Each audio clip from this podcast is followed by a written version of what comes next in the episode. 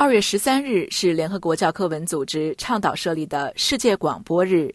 在广播日到来的前夕，联合国新闻对合作伙伴电台北京广播电视台的节目监制戴蔚然进行了采访，请他就广播这一行业的变迁、所存在的挑战和面临的机遇发表了自己的看法。请听特约记者杜佳的报道。联合国教科文组织会员国于二零一一年宣布二月十三日为世界广播日。联合国大会于二零一二年通过决议，对此予以确认。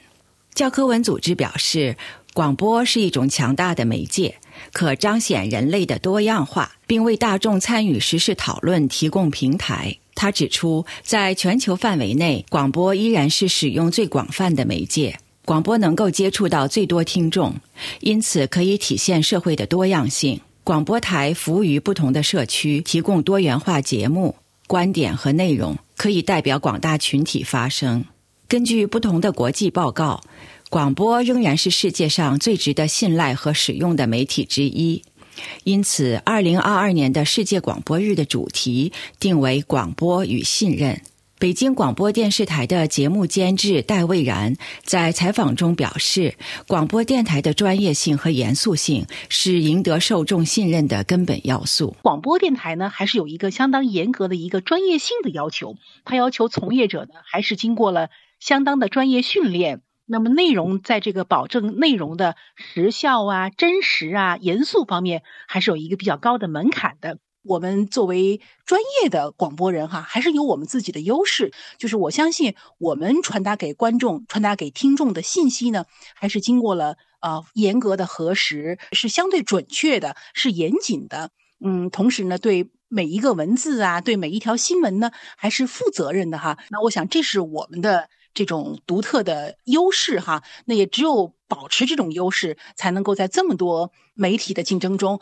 来。继续我们的这种活力。戴蔚然从个人的从业经历角度，概括了短短二十年之间广播节目的制作形式及内容上所发生的巨大变化。我是一九九四年进入到广播节目主持和采访这个行业的啊。那么在那个时候呢，给我印象最深刻的就是这个广播记者呀，他随身啊是要带一个像笔记本电脑这么大的一个录音机才能够开始工作的啊。当时我们称为采访盒子。但是如果今天看来的话，这些东西都已经是不需要了，一个小手机几乎就可以解决所有的采访的需求了。在九十年代中期的时候呢，当时的广播技术已经有了比较大的发展，但是呢，那个时候的广播呢，还是纯粹的声音的这个新闻，声音的新闻，声音的艺术啊，完全是借助音频来进行传播的。那么人们也是通过收音机，呃，通过 FM、AM 来进行收听广播的。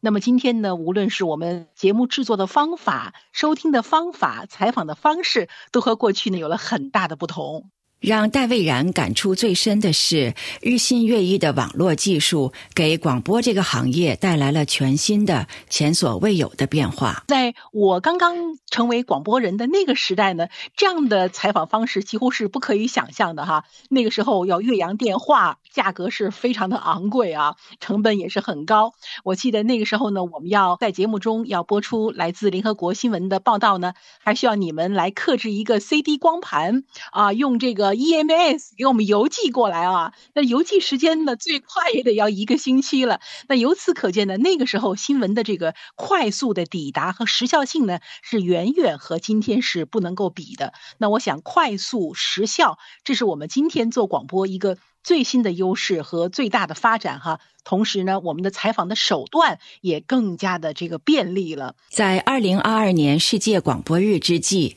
联合国教科文组织呼吁全世界的广播电台庆祝数百年来广播对社会的贡献，敦促广播从业人员在数字时代积极应对新的挑战，尊重新闻道德的基本标准，继续提供公众需要的可核实的信息。保持并提高听众的信任，帮助社会建立更加美好的未来。戴蔚然表示，当前快节奏的数字时代，也给新闻媒体从业人员带来了更新更大的挑战。广播节目的制作也必须顺应行业未来的发展趋势。我们面对的是一个更加广泛的竞争。因为仅仅从做广播来说，我们都已经感到了，仅仅呈现声音呢已经是不够的了，还需要呈现更多的视觉内容哈，无论是图片呐、文字啊、短视频呐等等，用一个呃综合的表达手法呢来制造出一档节目。那么也正因为这种网络的无远佛界哈，使得我们现在广播电台制作的这个新闻节目呢，也开始哈呃和很多媒体一样，要注意拍摄图片，注意。这个拍摄一些短视频，来增加整个新闻的一个多元的报道角度了。从目前来看呢，我想就是我们广播人要具备更多的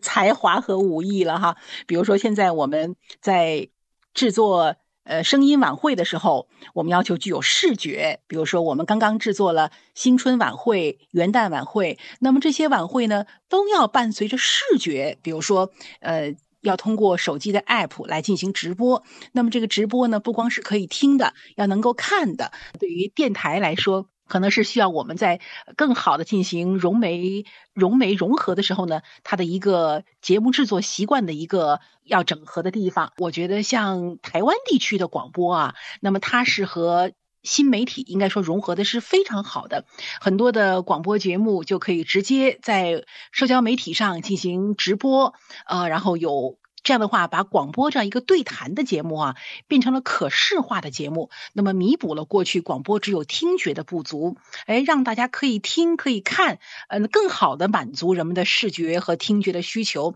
那我想在新媒融合的路上，我们。传统的广播还有很多的手法，还有很多的手段需要去利用，需要去摸索。以上是联合国新闻特约记者杜佳的报道。